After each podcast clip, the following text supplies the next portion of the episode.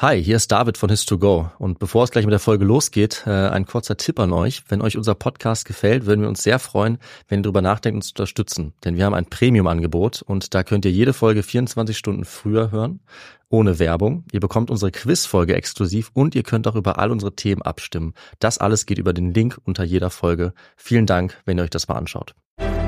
Ich bin ein.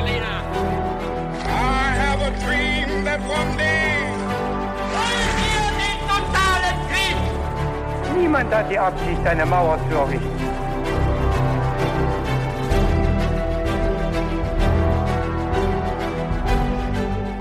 Hi und willkommen bei einer neuen Folge His2Go. Ich bin David Und ich bin Viktor. und falls es vielleicht eure erste Folge His2Go ist, erkläre ich euch kurz, wie es bei uns immer abläuft. Und zwar hat Victor jetzt eine Geschichte recherchiert und die wird er mir gleich erzählen und ich habe keine Ahnung vom Thema.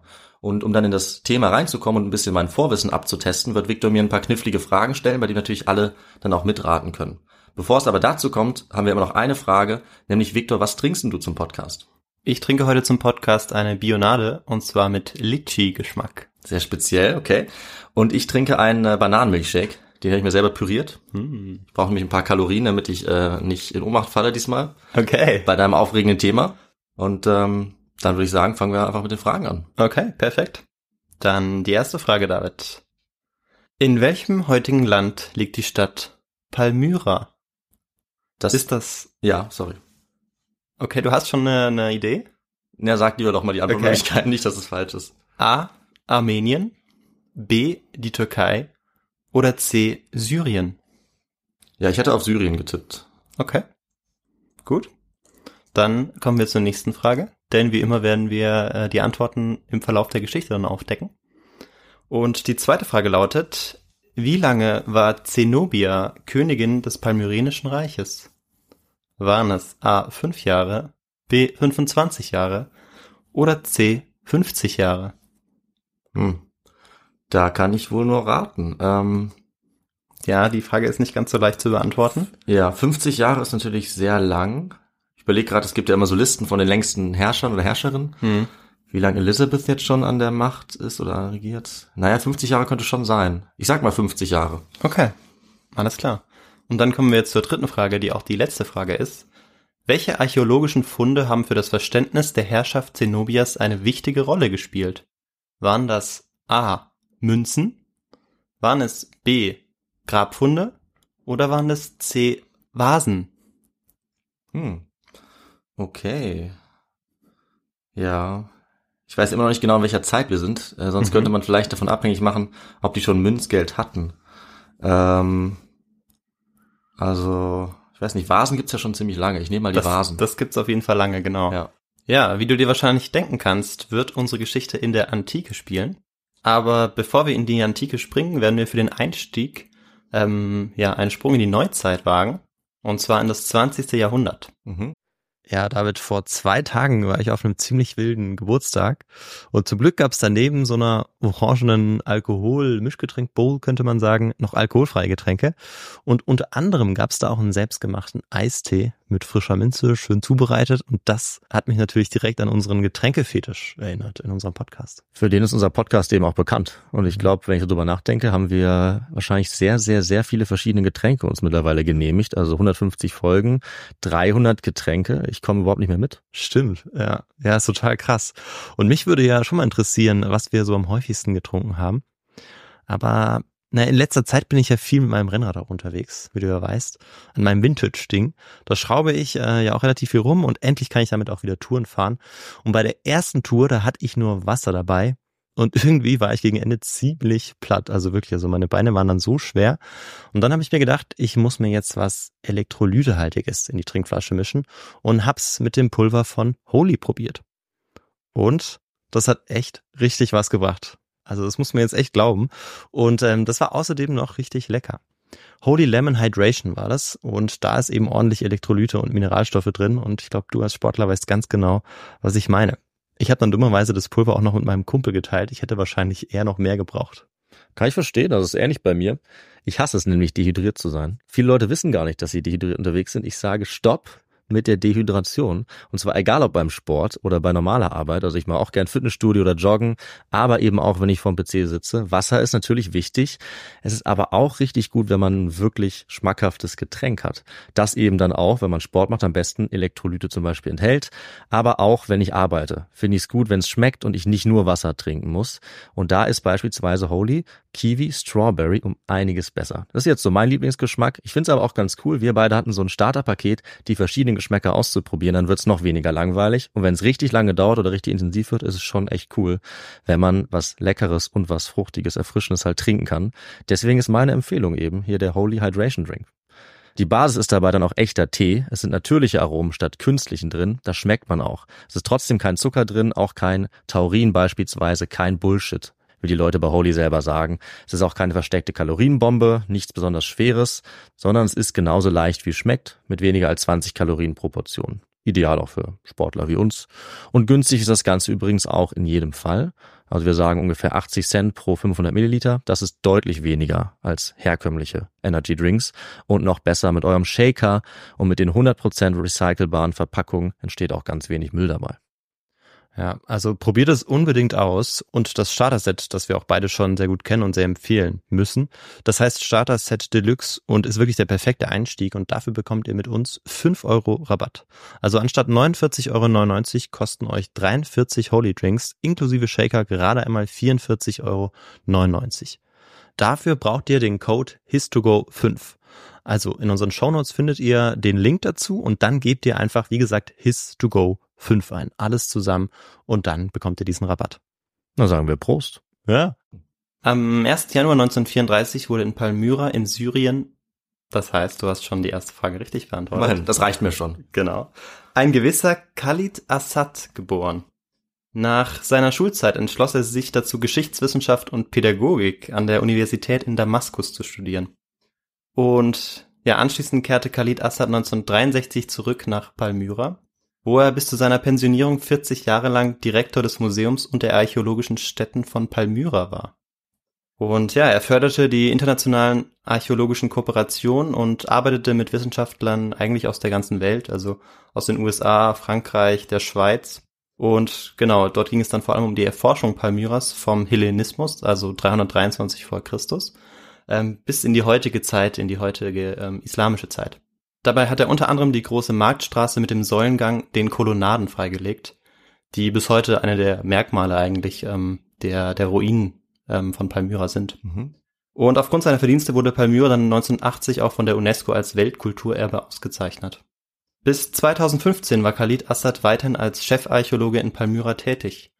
Und ja, wie wir wissen, ist 2011 der Bürgerkrieg in Syrien ausgebrochen. Und der islamische Staat, der IS, begann immer größere Teile Syriens unter seine Kontrolle zu bringen. Und 2015 standen sie dann auch tatsächlich vor den Toren Palmyras. Hm.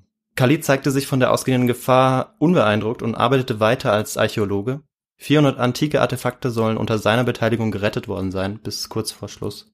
Ähm, ja, dennoch, seine Freunde rieten ihm jetzt wirklich dazu, endlich die Stadt zu verlassen, denn ja, es war bekannt, dass die Mitglieder des IS nicht unbedingt Freunde einer Grabungsstätte und eines Museums waren, das von internationalen Archäologen gefördert und freigelegt worden war. Und äh, ja, sie waren eher daran interessiert, die Kunstschätze zu Geld zu machen. Mehrmals wurde er eben dann von seinen Freunden zum Gehen aufgefordert und immer wieder soll er dann geantwortet haben, ich bin aus Palmyra und ich bleibe hier und wenn sie mich umbringen. Ja, bis kurz vor Schluss versuchte er einige Kunstschätze auch aus Palmyra nach Damaskus zu bringen, wo sie versteckt werden sollten. Und im Mai 2015 war es dann soweit. Der ähm, IS nahm die strategisch wichtige Stadt Palmyra ein und kontrollierte damit auch gleichzeitig über 50 Prozent des syrischen Territoriums zu diesem Zeitpunkt. Hm. Alle Angehörigen der syrischen Armee wurden äh, von dem IS mit einem Kopfschuss hingerichtet. Ja, und dann wandten sie sich auch dem Museum und der archäologischen Stätte zu und ähm, ja, traten jetzt an, eine weitere grausame Tat zu begehen, die dann auch ein weltweites Echo auslösen sollte. Am 18. August 2015 enthaupteten sie Khalid Assad auf dem Platz vor dem Museum vor Zuschauern. Der Archäologe war zu diesem Zeitpunkt 82 Jahre alt. Seine Leiche wurde anschließend öffentlich zur Schau gestellt, denn öffentlich demonstrierte Brutalität zählte zu den Waffen des IS.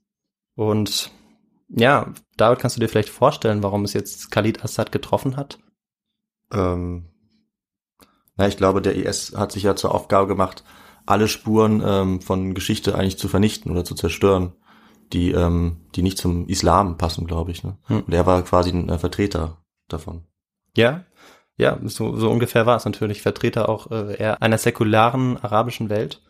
Und man weiß aber trotzdem nicht so genau, warum es jetzt ihn getroffen hat. Ähm, der IS wollte wohl Auskunft über angebliche Goldschätze auch haben, Mhm. ähm, von denen Khalid Assad nichts wusste oder über die er nichts verraten wollte. Und ja, er soll auch einmal im Iran gewesen sein, im Land des schiitischen Todfeindes, der ähm, sunnitischen äh, IS.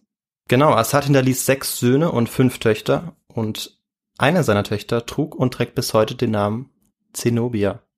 Zenobia war Mitte des dritten Jahrhunderts nach Christus die Herrscherin von Palmyra und als solche legte sie sich mit dem römischen Imperium an. Mhm. Und heute erzähle ich eben diese Geschichte von Zenobia, der Königin der Wüste, und welche Bedeutung sie bis heute für die Nachwelt, für Europa, für und vor allem für Syrien natürlich hat. Ja, etwa um 240 nach Christus wurde Zenobia in Palmyra im heutigen Syrien geboren. Sie stammte aus einer vornehmen palmyrenischen Familie. In jungen Jahren erlernte Zenobia viele Sprachen, zum Beispiel Palmyrenisch, Aramäisch, Ägyptisch, Griechisch und Lateinisch. Wobei Lateinisch soll sie den Quellen nach sie nicht ganz so gut gesprochen haben. Mhm. Ähm, Also aber wie, so wie wir beide im Prinzip. Ne? ja, vielleicht, vielleicht einen Ticken besser, Könnte so aber, sein. aber so ähnlich, genau. Aber ihre Lieblingsbeschäftigung soll tatsächlich die Jagd gewesen sein. Mhm. Und im Alter von etwa 14 oder 15 Jahren heiratete sie 255 nach Christus Odenatus, der der König Palmyras war. Und damals wusste sie noch nicht, dass sie damit den Grundstein dafür legen sollte, später zur mächtigsten Herrscherin des römischen Ostens aufsteigen zu können. Okay. Ja, und Odenatus wurde von den Römern geschätzt, weil er den damals stärksten Feind Roms in Asien, die persischen Sassaniden, besiegt hatte. Aber David, jetzt habe ich noch mal eine Frage an dich. Weißt du, wie eigentlich das Verhältnis von Palmyra und Rom war zu diesem Zeitpunkt? Das weiß ich nicht, nee. Aber ich bin gespannt. Ja, dann äh, gleich ich das kurz auf. Palmyra war Teil der römischen Provinz Syria Phönicia. Palmyra war also eine Art Vasallenstaat Mhm. und gehörte eigentlich zum römischen Reich. War also nicht eigenständig. Und aufgrund seiner Erfolge im Kampf gegen die Sassaniden wurde Odenatus bereits 260 zum Gouverneur über die Provinz Syria Phönicia. Faktisch war er nun Feldherr der Römer und erhielt den Titel Corrector Totius Orientis. Übersetzt sowas wie stellvertretender Herrscher über den gesamten Osten. Das klingt nach einem guten Das hättest Titel. du, hättest du mir wahrscheinlich auch, wenn ich es gefragt hätte, sagen können. Richtig? Ähm, ich sage einfach mal ja. bin mir nicht so ganz sicher. Ja, das Korrektor ist ein bisschen äh, schwierig zu übersetzen. Deshalb, ich habe jetzt auch ein bisschen frei übersetzt dann. Ist in Ordnung. Okay. Aber Odenatus und einer seiner Söhne sollten im Jahr 267 einem Anschlag zum Opfer fallen. Und ja, David, wer übernahm jetzt die Herrschaft? Was meinst du? Das kann nur Zenobia gewesen sein, würde ich sagen. Das ist gut möglich. Zunächst einmal kommen wir noch mal zurück zum Tod von Odenatus. Also bis heute ranken sich da Spekulationen drum, wie er eigentlich äh, ja zu Tode gekommen ist. Wer gab den Auftrag, ist eine der Fragen, die sich Historiker stellen. Vielleicht der römische Kaiser zu diesem Zeitpunkt Gallienus, weil ihm der König Palmyras zu mächtig äh, geworden war. Ja, und äh, wer wusste von der Verschwörung? Möglicherweise vielleicht sogar Zenobia? Wir wissen es heute leider nicht, aber es gilt als wahrscheinlich, dass Odenatus infolge eines Streits mit einem zu seinem Clan gehörigen Verwandten umgebracht wurde. Mhm. Genau. Ähm, bevor wir aber nun herausfinden, ja, wer eigentlich dann direkt der Nachfolger wurde, erstmal von Odenatus, ähm, und was danach Zenobias Regentschaft, weil sie wird natürlich noch Königin, so besonders macht, müssen wir erstmal auf die Quellenlage eingehen und so allgemein die Situation im Römischen Reich im dritten Jahrhundert nach Christus einordnen. Ich glaube, ich weiß, was das bedeutet, Victor. Okay, dann sag es. Ich glaube, das bedeutet jetzt den historischen Kontext für die Folge. Genau. Und äh, ja, jetzt kommt der historische Kontext. Die wichtigsten griechisch-römischen Textquellen über die palmyrenische Königin sind ein Ausschnitt in der in griechisch abgefassten römischen Geschichte des Zosimos aus dem 5. Jahrhundert und eine komplette in Latein verfasste Lebensgeschichte der Zenobia in der Historia Augusta, ähm, die wohl auch im 4. oder 5. Jahrhundert nach Christus entstanden ist. Die Historia Augusta ist eine spätantike Sammlung von insgesamt 30 Viten römischer Kaiser und vor allem von Usurpatoren oder auch Usurpatorinnen, an der sechs unterschiedliche Autoren geschrieben haben, ähm, die ich jetzt nicht aufzählen werde, deshalb werde ich auch immer wieder Historia ähm, Augusta sagen, Mhm. ähm, wenn es eben um diese Quelle geht. Ja, und Kapitel 30 be- in dieser Historia Augusta beschäftigt sich mit der Gruppe der sogenannten Triginta Tyranni. David, weißt du, was das übersetzt heißt? Nee, ich weiß leider nicht, was Triginta heißt. Das, ähm, das sagt mir jetzt gerade nichts. Ja, Zahlen mussten wir nicht lernen, ne? Nee. Für, für das Latinum. 30 oder so? Sehr gut. 30 Tyrannen oder ich weiß nicht genau, was das für eine Form ist. Genau, ja. Also mit der Gruppe der 30 Tyrannen. Okay. Darum geht es. Ähm, Und zwar denen, die sich während der Regierungszeit des Kaisers Gallienus 260 bis 268 nach Christus gegen das Römische Reich erhoben haben sollen. Oh, das sind aber eine Menge für die Regierungszeit eines Kaisers, oder? Genau, Der- richtig. Äh, der kommt da auch eher sehr schlecht weg. Genauer genommen waren es aber 32 Usurpatorenviten. Und kannst du dir vorstellen, woher diese Diskrepanz kommt? Ähm, nee, das kann ich mir ehrlich gesagt nicht erklären. Ja, ich löse es auf. Ähm, ja, es ist so, dass in dieser Usurpatorenreihe, dass da auch zwei Frauen vorkommen. Mhm. Ähm, die zählte er aber nicht mit bei den Viten. Okay. Und obwohl er damit seine ablehnende Haltung gegenüber der Frauenherrschaft offenbarte, erfahren die Usurpatoren durch die Viten eine bis dahin in der römischen Politik und Literatur für Gegner der etablierten Macht unübliche Aufwertung. Und auch Zenobia erhält eine sehr positive Würdigung und wird als heldenhafte orientalische Monarchin geschildert, auch wenn sie unter dem Kapitel der, der äh, Triginta Tyranni fällt. Mhm. Dabei wird sie mit einer sehr berühmten antiken Herrscherin verglichen, die in der römischen Geschichtsschreibung nicht so gut wegkommt. Weißt du noch, wer das war, David? Wahrscheinlich äh, Kleopatra. Sehr gut, genau. Laut der Historia Augusta soll Kleopatra äh, aber sogar angeblich ihre Vorfahrin gewesen sein. Das ist aber hoch umstritten. Ja. In jedem Fall kommt Zenobia dennoch besser weg. Und ähm, Kleopatra ist ja trotz ähm, ihrer ja eher schlechten Rezeption Mhm. in der römischen Geschichtsschreibung ja doch eine sehr bekannte Figur gewesen damals. Und ähm, genau, Ja. ja, bis heute eigentlich auch. Eine der bekanntesten Figuren überhaupt, kann man sagen. Genau. Und eben auch eine Figur, die sehr, sehr viel Macht hatte. Also das, das hat man ja nicht bestritten, sondern Ja. eher einfach ihr, ihr Verhalten Ja. sozusagen missbilligt. Genau, was nicht unbedingt historisch korrekt sein muss, aber die Leute hatten damals eben äh, gewisse Ge Beweggründe für solche äh, Kritiken. Ne? Genau.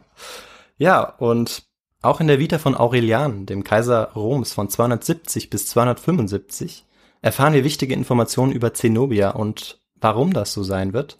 Und was es mit Aurelian und Zenobia so auf sich hat, das werden wir noch erfahren.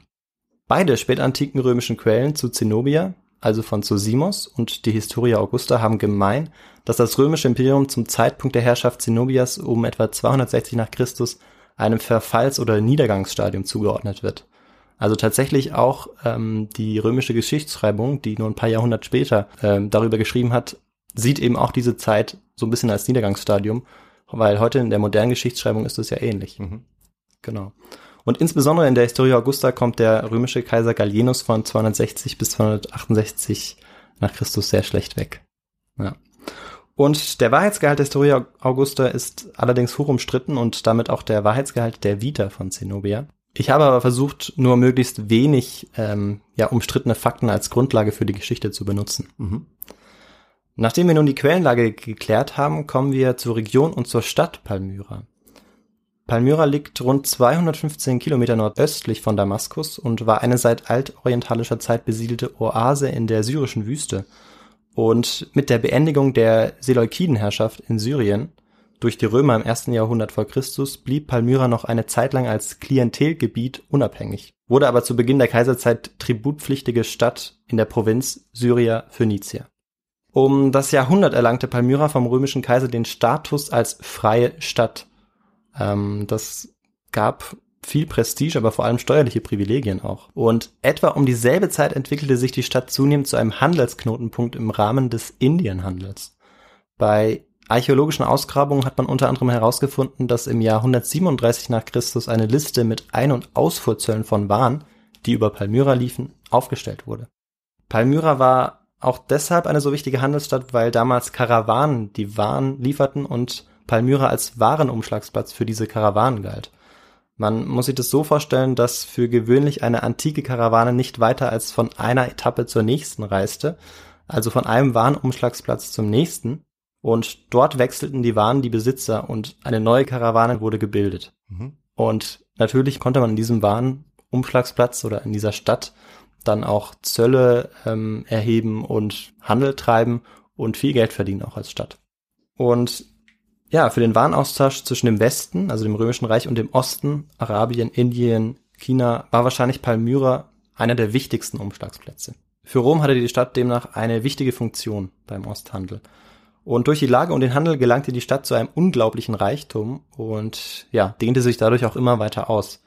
Und es entstanden zahlreiche Tempel nach hellenistischem Vorbild und es entstand die große Kolonnade, eine 1,1 Kilometer lange, ja, von 9,5 Meter hohen Säulen umringte Allee. Mhm.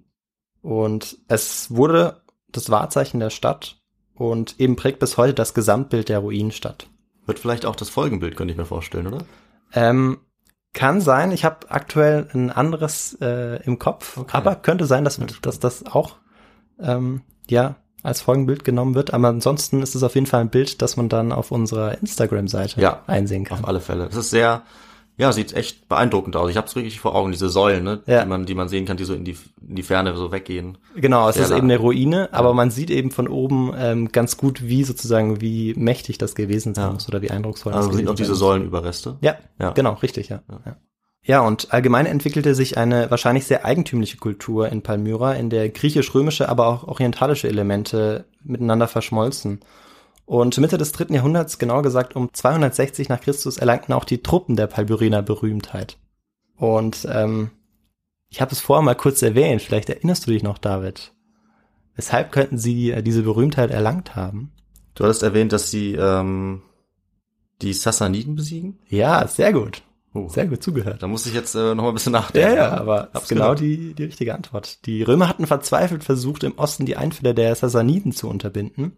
Und ähm, ja, das Sassanidische Reich hatte zu diesem Zeitpunkt eigentlich noch nicht seine größte Ausdehnung, aber ähm, es galt eben schon als bedeutende Großmacht und auch ein Rivale des römischen bzw. später oströmischen Reiches. Und die Hauptstadt der Sassaniden lag im heutigen Iran, also östlich von Syrien, nur dass wir das geografisch einordnen können. Mhm. Und diese Auseinandersetzung zwischen Römern und den Sassaniden ging sogar so weit, dass der römische Kaiser Valerian, der war von 253 bis 260 Kaiser, die Legion persönlich anführte. Und David, wie meinst du, ging diese Auseinandersetzung aus? Also ich weiß, dass es für die Römer nicht immer besonders gut ausging, ähm, in dieser Region weiter nach Osten vorzudringen. Also ich kann mir gut vorstellen, dass der Kaiser da getötet wurde. Ja, so ungefähr ist es ausgegangen, ja. Also für die Römer nicht so gut, du hast recht. Er wurde gefangen genommen und er sollte auch nicht mehr in das römische Reich zurückkehren Ah, okay. und ist dort auch in Gefangenschaft gestorben. ja. Ja. Und ja, jetzt schien es also so, als ob die Sassaniden tatsächlich den Römern Paroli bieten ähm, könnten. Aber genau in diesem Moment wurde ihnen eine empfindliche Niederlage zugebracht. Und äh, zwar von den Truppen der Palmyrener und vor allem ihren berühmten Bogenschützen. Ja, und zwischen 262 und 266 eroberten die palmyrenischen Truppen unter Odenathus auch große Teile Mesopotamiens von den Persern. Und der Einfluss des palmyrenischen Reiches war unter seiner Herrschaft jetzt deutlich gestiegen.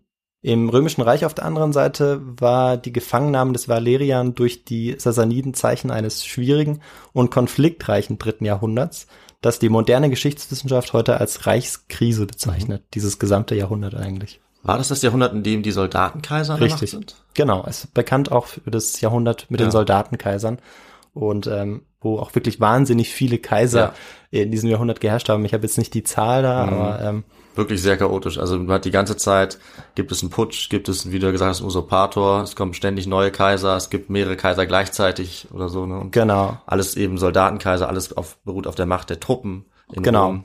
Ich hatte Also- dann nämlich meine Vorlesung zu, deswegen erinnere ich mich noch ein bisschen dran. Ja, genau, man musste sich dort immer militärisch durchsetzen, um überhaupt an die Macht zu kommen. Und so kam es, dass es in einem Jahr auch mal vier Kaiser gab. Also Mhm. genau, das ähm, waren sehr unruhige Zeiten. Und ja, es waren auch sehr unruhige Zeiten, weil sie auch zahlreiche Feinde jetzt hatten im Norden und eben auch im Osten. Und ähm, ja, die, sie kamen jetzt auch mit ihren militärischen Leistungsfähigkeiten an ihre Grenzen einfach. Also das ist einer der Gründe auch, warum es das dritte Jahrhundert einfach so krisengebeutelt war. Und ja, jetzt schauen wir uns noch an, was unabhängig von unserer Geschichte in Europa und der Welt passiert. Also in Europa ist die Religion des Christentums ähm, jetzt da, breitet sich aus und im dritten Jahrhundert ist es so, dass man Christen systematisch im ganzen Römischen Reich eigentlich verfolgt.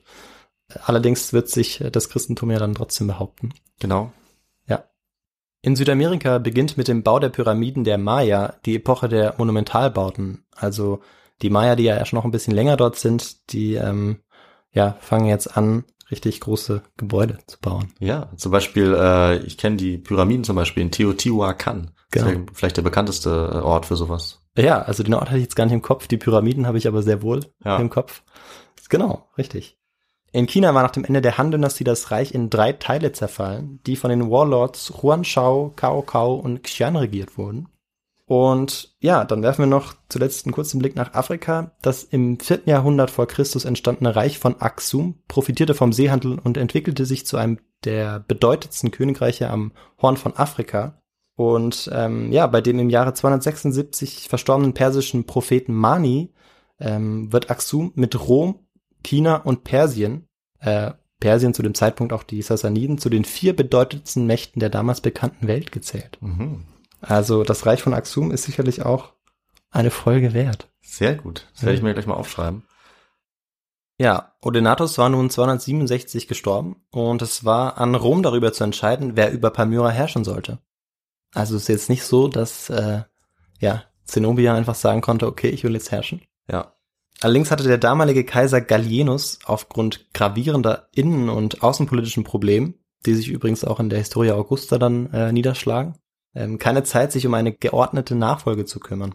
Und so war man sich in Palmyra einig, dass der Sohn des Odenatus Vabalatus folgen sollte. Aber letztendlich riss Zenobia, die wahrscheinlich bereits zu Lebzeiten bei ihrem Volk auch sehr beliebt gewesen war, die Regentschaft doch an sich. Und kannst du dir vorstellen, wie es dazu kam? dass sie jetzt anstatt ihres Sohnes regierte. Ich habe keine Ahnung, aber ich fürchte fast, dass dem Sohn äh, dann vielleicht was passieren muss. Ich hoffe natürlich nicht. Ja, das wäre die eine Theorie. Die andere ist, und das gibt es ja häufig in der antiken Geschichte, dass ähm, ja ihr Sohn noch minderjährig war. Vabalatus.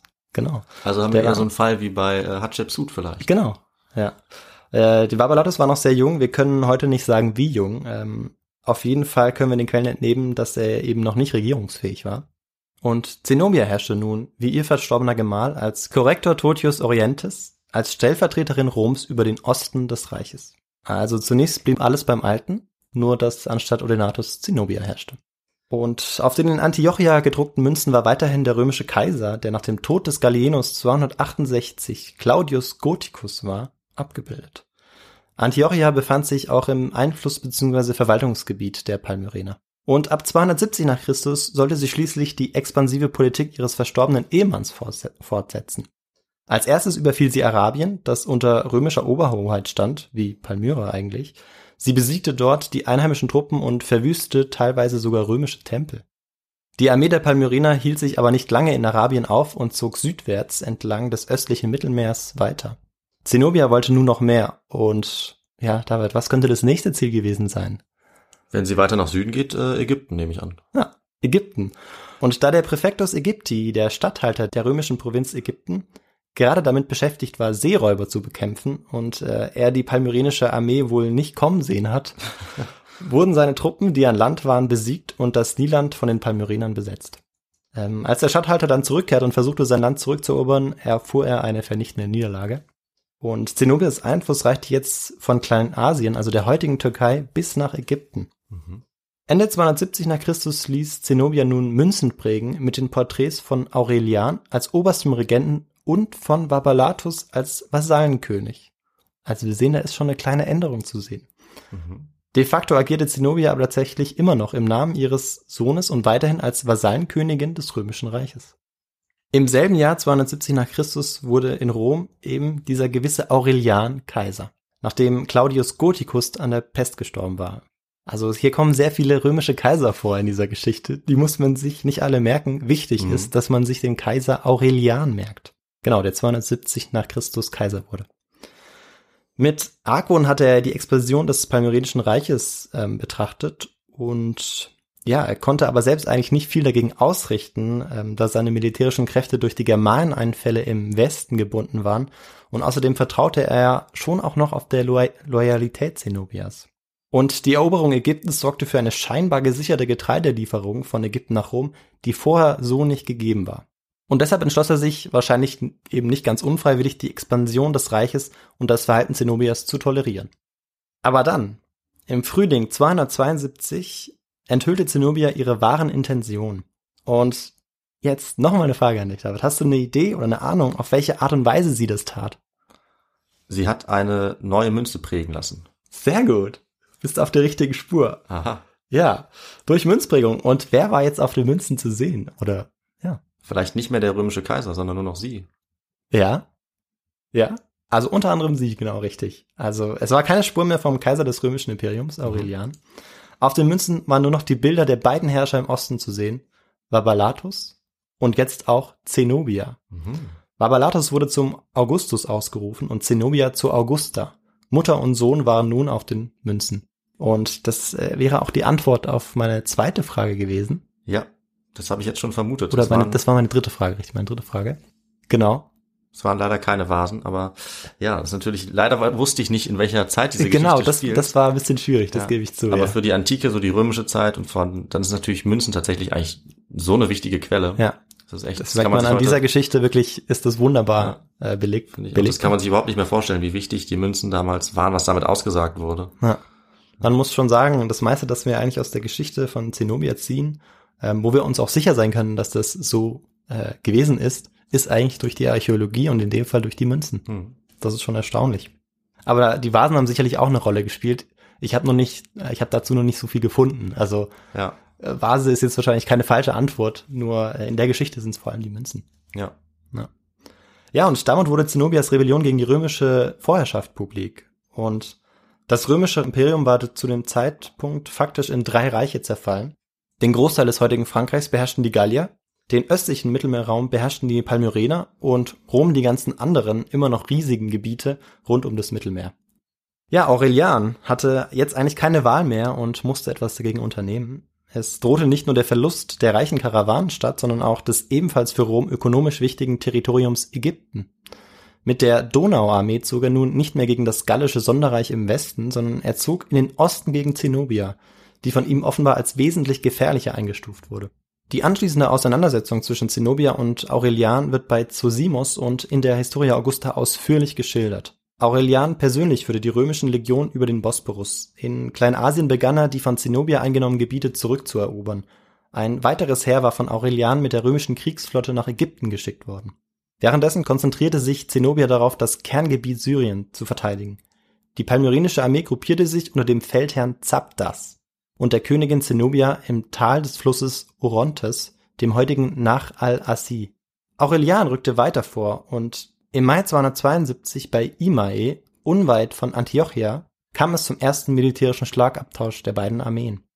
Die römische Kavallerie führte zunächst eine Scheinflucht durch und wandte sich dann überraschend und erfolgreich gegen diese verfolgende schwere palmyrenische Reiterei, die ihr eigentlich überlegen war, aber ja, durch diesen, durch diese Scheinflucht und diesem, dem Angriff, der danach folgte von den Römern, eben überrascht worden war. Und durch dieses Manöver konnten dann die Römer den Sieg davontragen. Zenobia gab aber nicht auf und so zogen sich die Armee, ihr Feldherr und ihre Königin in die Ebene von Emesa zurück.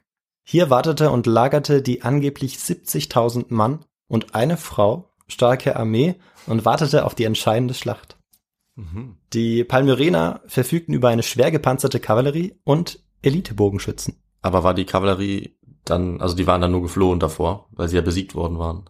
Genau, aber es waren immer noch, ähm, also nicht die gesamte Armee ist, also die Schlacht ist von den Römern gewonnen worden, Ja. aber es waren noch, äh, von der Kavallerie waren noch einige Reiter übrig. Also war eher eine kleine Schlacht, noch keine vernichtende Niederlage. Nee, das war genau, sozusagen ein kleines Vorgeplänkel Mhm. vor der großen entscheidenden Schlacht. Genau. Und auf der anderen Seite verfügten die Römer über ihre bekannte Stärke bei den Fußsoldaten und einer dalmatinischen und marischen Kavallerie. Und ja, dann trafen die Armeen tatsächlich aufeinander in dieser Ebene von Emesa. Und die Kavallerie der Römer begann eine Flankenbewegung einzuleiten, die die schwer gepanzerte Kavallerie der Palmyrener aber nicht zuließ. Und die palmyrenische Kavallerie schlug jetzt die Kavallerie der Römer sogar zurück.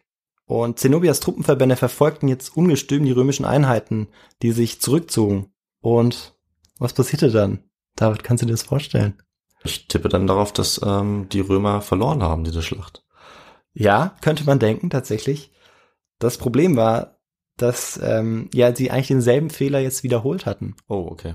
Die gesamte Stellung der Palmyriner geriet jetzt in Unordnung durch diese Verfolgung und das nutzten die römischen Fußtruppen aus. Hm. Und Aurelian hatte erneut gesiegt. Zenobia und Zapdas, der Feldherr oder der Anführer der Armee, die hatten beide die Schlacht überlebt und die zogen sich jetzt zurück nach Palmyra. Und Mitte 272 rückte Aurelian nun auch auf Palmyra vor, erlitt aber bei dem dafür notwendigen Wüstenmarsch, weil Palmyra liegt ja mitten in der Wüste, durch Überfälle von Beduinen beträchtliche Verluste. Und als er schließlich vor den Toren der Hauptstadt der Palmyriner stand, begann er die Stadt zu belagern und die Lebensmittellieferung für die Stadt zu stoppen. In diesem Moment soll es der Quelle Historia Augusta nach zu einem Briefwechsel zwischen Aurelian und Zenobia mit folgendem Inhalt gekommen sein. Aurelian, Kaiser des Römischen Reiches und Wiedereroberer des Ostens, an Zenobia und ihre, ihr verbündeten Kriegsgefährten. Aus eigenem Antrieb hättet ihr tun sollen, was euch nunmehr durch mein Schreiben anbefohlen wird. Ich befehle nämlich die Übergabe unter Zusicherung von Leib und Leben mit der Maßgabe, dass du, Zenobia, mit den deinen dort dich aufzuhalten hast, wohin ich dich nach dem Beschluss des erlauchten Senats weisen werde. Ihr habt Edelsteine, Gold, Silber, Seide, Pferde und Kamele dem römischen Staatsschatz zu überlassen. Den Einwohnern von Palmyra wird ihre Rechtsstellung gewahrt bleiben. Auf dieses Schreiben antwortete Zenobia, Zenobia, die Königin des Ostens, ein Kaiser Aurelian. Noch nie hat bisher jemand außer dir ein derartiges Ansinnen schriftlich gestellt. Einzig und allein auf Tapferkeit kommt es bei kriegerischen Auseinandersetzungen an. Du forderst von mir die Übergabe, als ob du nicht wüsstest, dass Kleopatra lieber als Königin untergehen, als ihr Leben in irgendeiner anderen Stellung fristen wollte. Uns fehlt es nicht an persischen Hilfstruppen, deren Eintreffen wir bereits erwarten. Auf unserer Seite stehen Sarazenen und Armenier. Die syrischen Räuber haben dein Heer, Aurelian, geschlagen. Damit sind diese, ähm, diese Räuber gemeint, die sie in der Wüste überfallen haben. Mhm. Nun, wenn erst jene Truppen, die aus allen Himmelsrichtungen erwartet werden, eingetroffen sind, dann wirst du sicherlich auf die großartige Geste verzichten, mit der du zur Stunde mir die Übergabe gebietest, als wärest du Sieger auf der ganzen Linie. Das ist eine Ansage. Also wir sehen, Zenobia gibt sich noch nicht auf. Zumindest bekommt man den Eindruck, dass sie sich noch nicht aufgibt. Das Problem ist aber, dass äh, Truppen der Sarazenen oder Armenier äh, nie in Palmyra eintreffen sollten. Ah, das war ein Bluff und auch andere Ver äh, Verbündete nie eintrafen und ja, man sieht dadurch einfach nochmal auch, wie, wie Zenobia auch dargestellt wurde, dann auch in der Geschichtsschreibung als, als Kämpferin, als Heldin. Und ähm, ja, sie muss wahrscheinlich auch eine sehr eindrucksvolle Person gewesen sein. Mhm. Aber ähm, tatsächlich ist es so, dass in diesem Fall Zenobia eigentlich merkt, dass sie chancenlos ist. Dass es eigentlich keinen Sinn macht, jetzt gegen die römischen Truppen zu kämpfen. Und mit wenigen Soldaten ihrer Schutztruppe gelangt ihr dann die Flucht aus der Stadt. Und sie macht sich auf in Richtung Persien ostwärts, um neue Verbündete zu finden, um dann wieder gegen das Römische Reich zu ziehen. Ja, die alten äh, Feinde eigentlich, das sind die Sassaniden, die sie ja vorgeschlagen hatten. Mhm. Und zu denen geht sie jetzt und ähm, bettelt um Hilfe sozusagen. Ja, und ähm, Aurelian hatte diese Nachricht aber erhalten, dass sie diesen Versuch wagte und ähm, erfuhr von dem Plan von Zenobia und bevor sie dann den Euphrat überqueren konnte, wurde sie dann abgefangen und gefangen genommen. Die Königin von Palmyra wurde dann dem Kaiser Aurelian vorgeführt. Die Bürgerschaft Palmyras ergab sich und wurde anfangs mild behandelt. Zenobia und ihr Sohn Vabalatus mussten Aurelian zunächst nach Emesa begleiten, wo sie und ihre Ratgeber vor Gericht gestellt wurden. Der Kaiser verschonte das Leben Zenobias, da er die Exekution einer Frau für unwürdig hielt. Die Ratgeber Zenobias wurden alle hingerichtet. Nachdem Aurelian mit Zenobia und Vabalatus in Richtung Rom abgereist war, brach ein erneuter Aufstandsversuch der Palmyriner aus, unter einem anderen ja, Usurpator, woraufhin Aurelian die rebellische Stadt zerstören ließ. Also da war er dann nicht mehr so milde. Mhm. Zum weiteren Schicksal Zenobias gehen jetzt beide Quellen, ähm, an die ich die Geschichte angelehnt habe, auseinander. Sosimos gibt an, die Königin sei auf dem Transport nach Rom infolge einer Krankheit oder in ablehnender Haltung Essen zu sich zu nehmen, gestorben. Die Historie Augusta und einige weniger bedeutende Quellen erzählen von einem anderen Schicksal Zenobias. Zenobia soll die Reise heil überstanden haben und 274 mit Reichtümern beladen im Triumphzug des Kaisers als Gefangene zur Schau gestellt worden sein. Aufgrund ihrer edlen Abstammung ließ Aurelian die königliche Rebellin nicht töten, sondern gestand ihr zu, im römischen Exil weiterzuleben. Zenobia wurde ein Landhaus in Tibur nahe der Hadriansvilla, 30 Kilometer nordöstlich von Rom, zugewiesen. Sie soll einen römischen Senator geheiratet haben und den Rest ihres Lebens im Einzugsgebiet von Rom gelebt haben. Und damit hätte sie womöglich ihren Erzfeind Aurelian überlebt, der 275 in Thrakien in einen Hinterhalt geriet und erstochen wurde. Palmyra fiel nach der Rebellion an Rom zurück und ja, im vierten Jahrhundert erreichte das Christentum dann Palmyra und ein Bischofssitz wurde eingerichtet. Ähm, und im Jahre 634 gelangten durch die Eroberung der Araber dann auch der Islam nach Palmyra. Die einstige Hauptstadt des Palmyrenischen Reiches fiel dann aus der Hand der Römer und in der Folge ist es so, dass viele oder die meisten Einwohner die, die Stadt, die ähm, immer bedeutungsloser wurde, dann auch verließen. Vor dem Bürgerkrieg lebten 50.000 Menschen in Palmyra, also 2014. Zur Regierungszeit Zenobias lebten 200.000 Menschen in Palmyra. Wahnsinn. Bei einer Weltbevölkerung damals von schätzungsweise 200 Millionen und nicht über 6 Milliarden wie heute. Mhm. Also eine sehr, sehr, sehr große Stadt Ja, für die Zeit. genau. Ja, und jetzt kommen wir äh, noch zu den Nachwirkungen und zur Rezeption von Zenobia. In Westeuropa, insbesondere während des von Italien ausgehenden Renaissance-Humanismus, wurde ihre Lebensgeschichte teils zum Mythos verklärt. Es entstanden Gedichte, biografische Sammlungen, Theaterstücke und Kompositionen. Den wohl wichtigsten Beitrag zur Zenobia-Rezeption in der bildenden Kunst stellt ein 1730 entstandener dreiteiliger Gemäldezyklus des venezianischen Malers Giovanni Battista Tiepolo dar. Eines dieser Gemälde soll das Folgenbild äh, schmücken.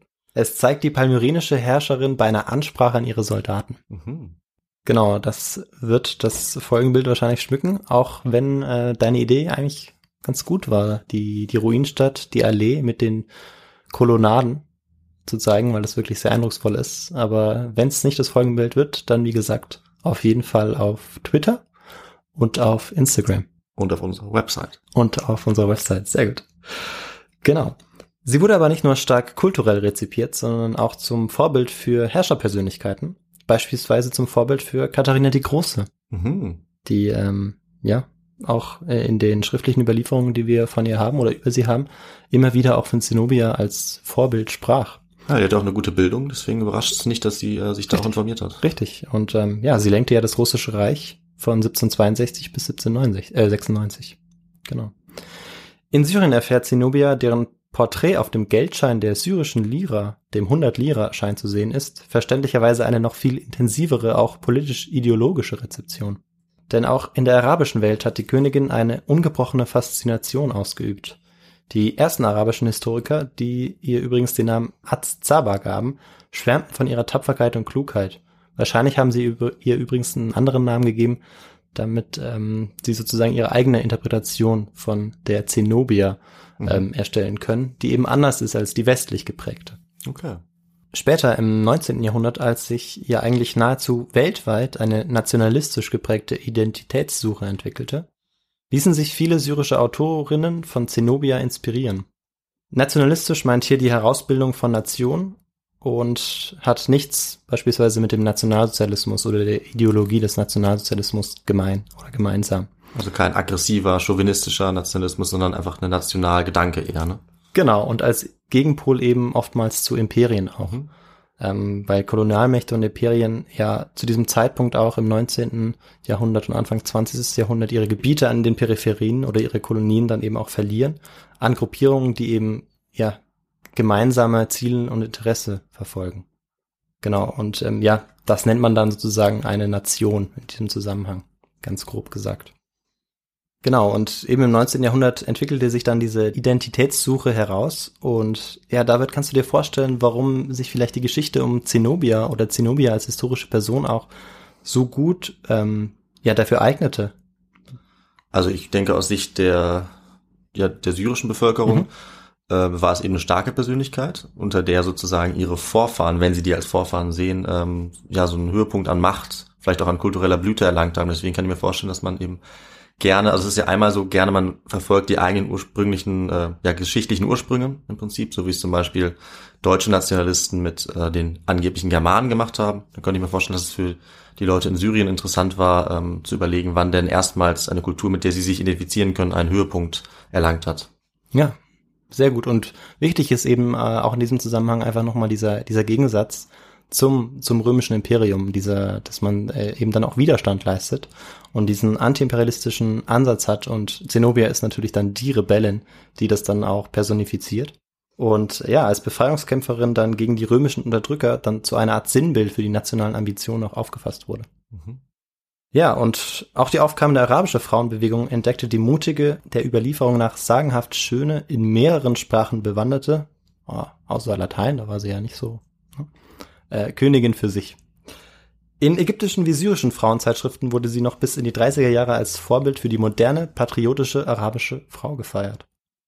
Auch wenn in dem vielfachen Zenobia-Stoff in Syrien die Römer möglicherweise übertrieben grausam dargestellt werden und die Darstellung der Rebellion Zenobias als ja unermüdliche Befreiungskämpferin gegen die römischen Barbaren und Kolonisatoren möglicherweise auch etwas übertrieben ist, so hielt man sich bei der Nacherzählung doch größtenteils an die antike Textsammlung der Historia Augusta, also auch in der Rezeption in Syrien. Und deshalb kann man sagen, bei aller arabisch-patriotischen Stilisierung der legendären palmyrenischen Königin blieben die säkulären syrischen Autoren, also diejenigen, die nicht fanatisch religiös motiviert agierten, letztlich der abendländischen Überlieferung weitgehend treu. Zenobia signalisiert demnach in vielerlei Hinsicht auch Weltoffenheit. Und es sind genau diese Elemente einer modernen, säkulären arabischen Kultur, die die Dschihadisten des islamischen Staats auslöschen wollen. Mhm. Und als Vertreter einer weltoffenen arabischen Kultur sah sich auch Khalid Assad, der Chefarchäologe, der am 18. August 2015 hingerichtet wurde. Am 2. März 2017 war die Stadt wieder in der Hand der syrischen Armee. Unzählige Tempelanlagen und Artefakte wurden in knapp zwei Jahren zerstört. Und jetzt noch ein Schlusswort zu Zenobia. Als Königin der Wüste ist die Figur der Zenobia von Legenden umwoben, eine der romantischsten Gestalten der Geschichte. Sie hat die Gemüter von Herrscherpersönlichkeiten, Literaten, Künstlern, Intellektuellen durch alle Zeitepochen bewegt. Ja, und das war meine Geschichte. Ja, vielen Dank. Also ich muss sagen, äh, Ihre Geschichte hat mich auch bewegt. Also es war echt ähm, spannend dazu zu hören. Auch wenn es vielleicht, vielleicht kein Happy End ist, man kann es nicht so ganz Mhm. sagen.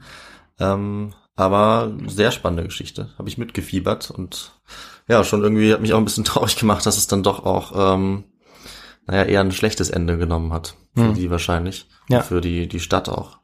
Ähm, und was ich mich dabei natürlich die ganze Zeit gefragt habe, ist, wie lange war sie denn jetzt an der Macht? Weil ich hatte ja gesagt 50 Jahre und es hat sich jetzt so angehört, als äh, hätte ich damit ordentlich daneben gelegen. Ja, genau, das hatten wir gar nicht aufgelöst, da hast du auch gut aufgepasst. Und zwar ist es so, dass sie jetzt 267 nach Christus, nach dem Tod von Odenatus, an die Macht kommt Mhm. und Regentin wird. Und ja, sie war dann eigentlich Königin bis 272 Ja. und dementsprechend fünf Jahre. Was natürlich dann heißt, dass meine Antwort völlig falsch war. Ja. Aber das ist okay. Ja, damit muss ich jetzt leben. genau, ja. Da habe ich mir fast gedacht, dass du tatsächlich wahrscheinlich eher äh, ja eine falsche Antwort wählst, weil man vielleicht eher davon ausgehen würde, dass ich eine Geschichte erzähle von Ja. einer Königin, die sehr lange regiert hat. Das ist bei Zenobia nicht der Fall, aber dafür ähm, ist in diesen fünf Jahren äh, sehr kompakt, sehr viel passiert auch. Allerdings, ja. Also sie hat ja schon einen sehr großen, sehr großen äh, Bereich dann erobert für, für ihre, für ihr Reich. Also finde ich schon beeindruckend, auch bis nach Ägypten äh, zu kommen. Damit hat sie ja sicherlich das römische Reich, muss man sagen, auch in arge Bedrängnis gebracht, weil Ägypten ja wahnsinnig wichtig war, weil es die Kornkammer des Reiches war. Genau. Also kann man Ja. gut verstehen, dass der Kaiser äh, Aurelian dann gegen sie vorgegangen ist. Ja. Das ist natürlich nachvollziehbar, aber auch spannend mit der Quellenlage. Genau. Ja, und ähm, was ich eben versuchen wollte äh, in dieser Geschichte ist auch eben diesen Bogen zu spannen bis in die Gegenwart. Mhm. ähm, und möglicherweise eben auch das, was die Zukunft bestimmen kann, dass man sieht, dass Geschichte nicht immer nur ähm, ja kontextlos Vergangenes ist, sondern ähm, dass das sich bis ähm, ja bis in die Gegenwart hineinziehen kann. Mhm. Und das sieht man eben an diesem Archäologen ganz gut, der ja darüber forscht, eben auch den Namen sozusagen weitergibt und ähm, ja sozusagen für das für das Zeichen oder für das, was Zenobia steht, dann auch ähm, hinhalten muss. Mhm. Und genau, das, ähm, das war so ein bisschen die Idee. Und ich möchte mich noch bei der Person bedanken, die äh, den Vorschlag zu dieser Geschichte eingereicht hat. Denn von selbst bin ich nicht drauf gekommen. Mhm. Das ist meine ehemalige Mitbewohnerin und äh, gute Freundin Leylan. Und ja, vielen Dank an dieser Stelle. Genau, ich kenne sie auch, bedanke mich auch. Und ich fand äh, die Folge nicht nur interessant aufgrund eigentlich auf der Inhalte, was natürlich interessante Episode als Antike, sondern mir ist ja auch aufgefallen, wir nehmen gerade auf am äh, Weltfrauentag. Und da ist natürlich die Frage naheliegend, ob du vielleicht auch daran gedacht hast, als du dich für das Thema über die Zenobia entschieden hast. Genau, tatsächlich. Äh, Bis ähm, ja vor einer Woche noch ungefähr hatte ich eigentlich eine andere Geschichte im Kopf. Mhm. Und ähm, ja, dann bin ich drauf gekommen, dass natürlich der achte Weltfrauentag ist. Und ähm, dann wollte ich eine Geschichte auch zu einer Frau machen und die Geschichte wollte ich eh länger schon mal machen. Und wir waren zwar letztes Mal schon in der Antike, aber ich dachte, das ist nicht schlimm, wenn man zweimal in die Antike geht, vor Absolut. allem wenn man so eine gute Geschichte äh, ja in der Hinterhand hat. Ganz klar, ich finde die Geschichte ist selbst ohne diesen Anlass super, aber damit ist sie natürlich umso angemessener und ja, finde ich eine sehr gute Entscheidung. Und äh, dann würde ich sagen, ich frage dich als letztes noch, was deine Quellen waren für die Geschichte. Mhm. Ja, die äh, Quellen, da habe ich hauptsächlich äh, zwei Werke benutzt. Einmal die Augusta der Wüste, die palmyrenische Herrscherin Zenobia von Anja Wieber. Sie ähm, hat auch die Quellen noch mit eingefügt, Mhm. die wichtigen Quellen Historia Augusta und ähm, die Quelle von Zosimos und die dann auch eben lateinisch sozusagen abgedruckt sind, aber auch deutsch. Und ähm, aus dem Buch habe ich dann auch vorgelesen und das ist ganz interessant, auf welche Art und Weise einfach dort geschrieben wird und wie Zenobia da auch wegkommt in den Quellen. Ja. Und auf der anderen Seite das Buch Vergessene Kulturen der Weltgeschichte, Zenobia, Königin der Wüste von Harald Hamann. Also beides sind jeweils Aufsätze in Büchern, muss man dazu sagen. Es Mhm. geht nicht in dem ganzen Buch darum. Und dort ist es so, dass es eine knappe Darstellung der Geschichte um Zenobia ist und das Reich Palmyra. Und ja, es geht eigentlich in diesem ganzen Buch um 25 vergessene Kulturen. Also ist vielleicht auch ein, ja, ein Buch, was man für sehr viele Folgen Ja, möglicherweise benutzen kann. dann werde ich das direkt ausleihen, sobald du es wieder äh, in der Bibliothek zurückgegeben hast. Ja, kann ich nur empfehlen. Sehr gut. Genau. Und dann sagst du jetzt noch was dazu, wie man uns unterstützen kann? Na klar, mache ich.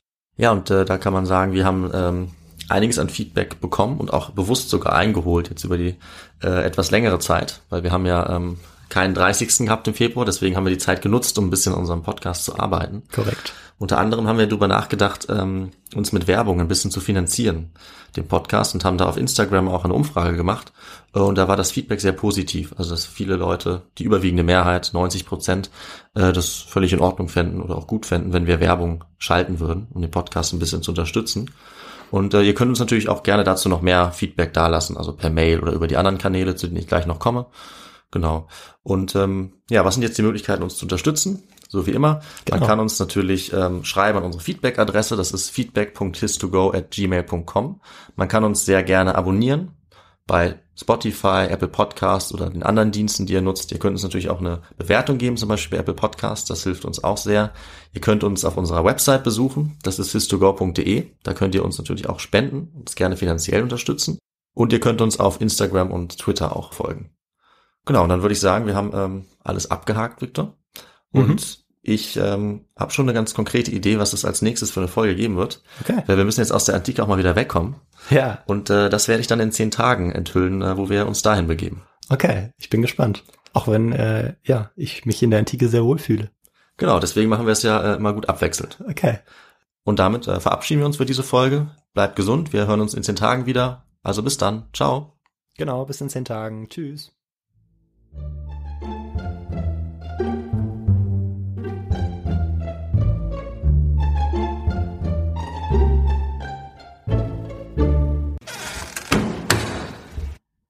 No way, was ist das? Das ist ein Helikopter. Das hört sich an, als würde irgendwas über, über uns rüberfliegen.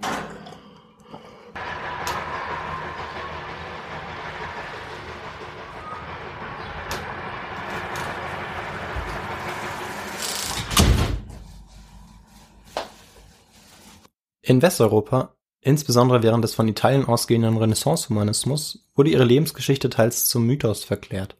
Es entstanden Gedichte, biografische Sammlungen, Theaterstücke und Kompositionen. Den wohl bedeut den wohl bedeutend hm, den wohl bedeutendsten Beitrag zu Zenobia den wohl bedeutenden bedeutendsten Mhm. den wohl bedeutenden den wohl bedeutendsten bedeutendsten Bedeutendsten, bedeutendsten. Das ist echt nicht so einfach, oder? Nee, ist nicht so. Bedeutendsten. Bedeutendsten. Den wohl bedeutendsten bedeutenden Wie, wie wär's, wenn du einfach wichtigsten sagst? Ja, ist cool. Hab die nämlich nicht gekommen. Wie du willst. Ach, herrlich, herrlich, herrlich.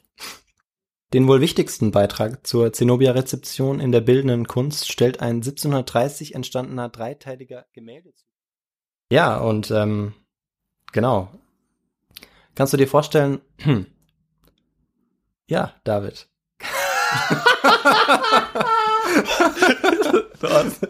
What? Oh Mann. Wo sind wir hier gelandet? Planning for your next trip? Elevate your travel style with Quince. Quince has all the jet setting essentials you'll want for your next getaway, like European linen, premium luggage options, buttery soft Italian leather bags, and so much more. And is all priced at 50 to 80% less than similar brands. Plus, Quince only works with factories that use safe and ethical manufacturing practices. Pack your bags with high-quality essentials you'll be wearing for vacations to come with Quince. Go to quince.com slash pack for free shipping and 365-day returns. Ever catch yourself eating the same flavorless dinner three days in a row?